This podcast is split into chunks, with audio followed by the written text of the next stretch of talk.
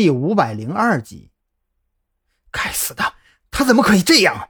黑客之间的攻防，他居然针对我的硬件设施。黑客彻底慌神了，他急切的想要断开和各个肉鸡之间的联系，可他这边的操作指令刚一发送出去，就被淹没在漫天的垃圾堆里。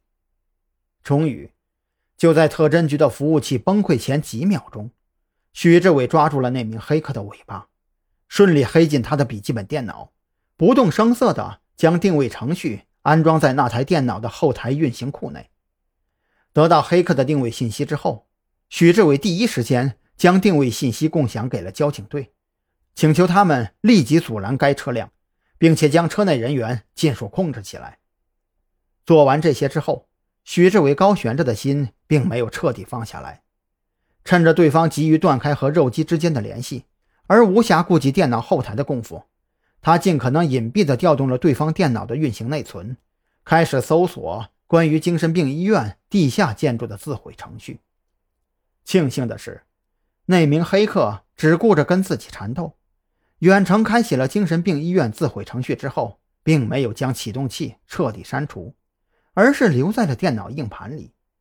如此一来，许志伟轻而易举地将控制器下载到自己的笔记本上，然后开始对精神病医院地下建筑的自毁程序进行破解。另一方面，接到许志伟发来的共享位置之后，临海市交警大队紧急出动，封锁了那名黑客所在的高速路段，终于在距离临海市足有一百三十公里外的服务区内。将其抓捕归案，这位倒霉蛋成为临海市交警大队所抓获的第一个网络犯罪分子，为临海市多警种配合打击犯罪积累了宝贵的经验。就在许志伟研究自毁装置控制器的时候，张扬三人已经被关在地下半个小时了。正如一开始张扬所担心的那样，这间类似于消毒室的密室完全和外界的空气隔绝。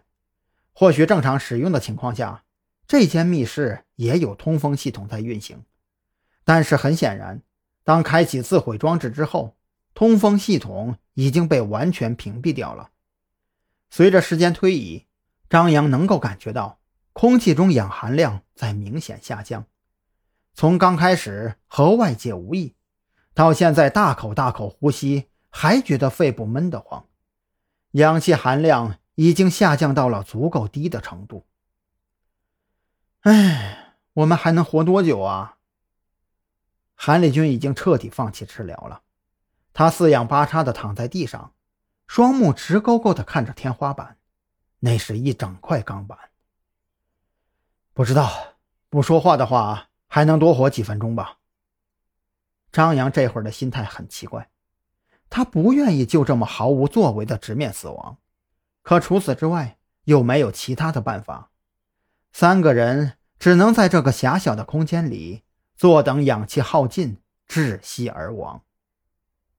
忽然，一阵轻微的响动传进三人耳中，张扬明显感觉到地面似乎在轻微的抖动。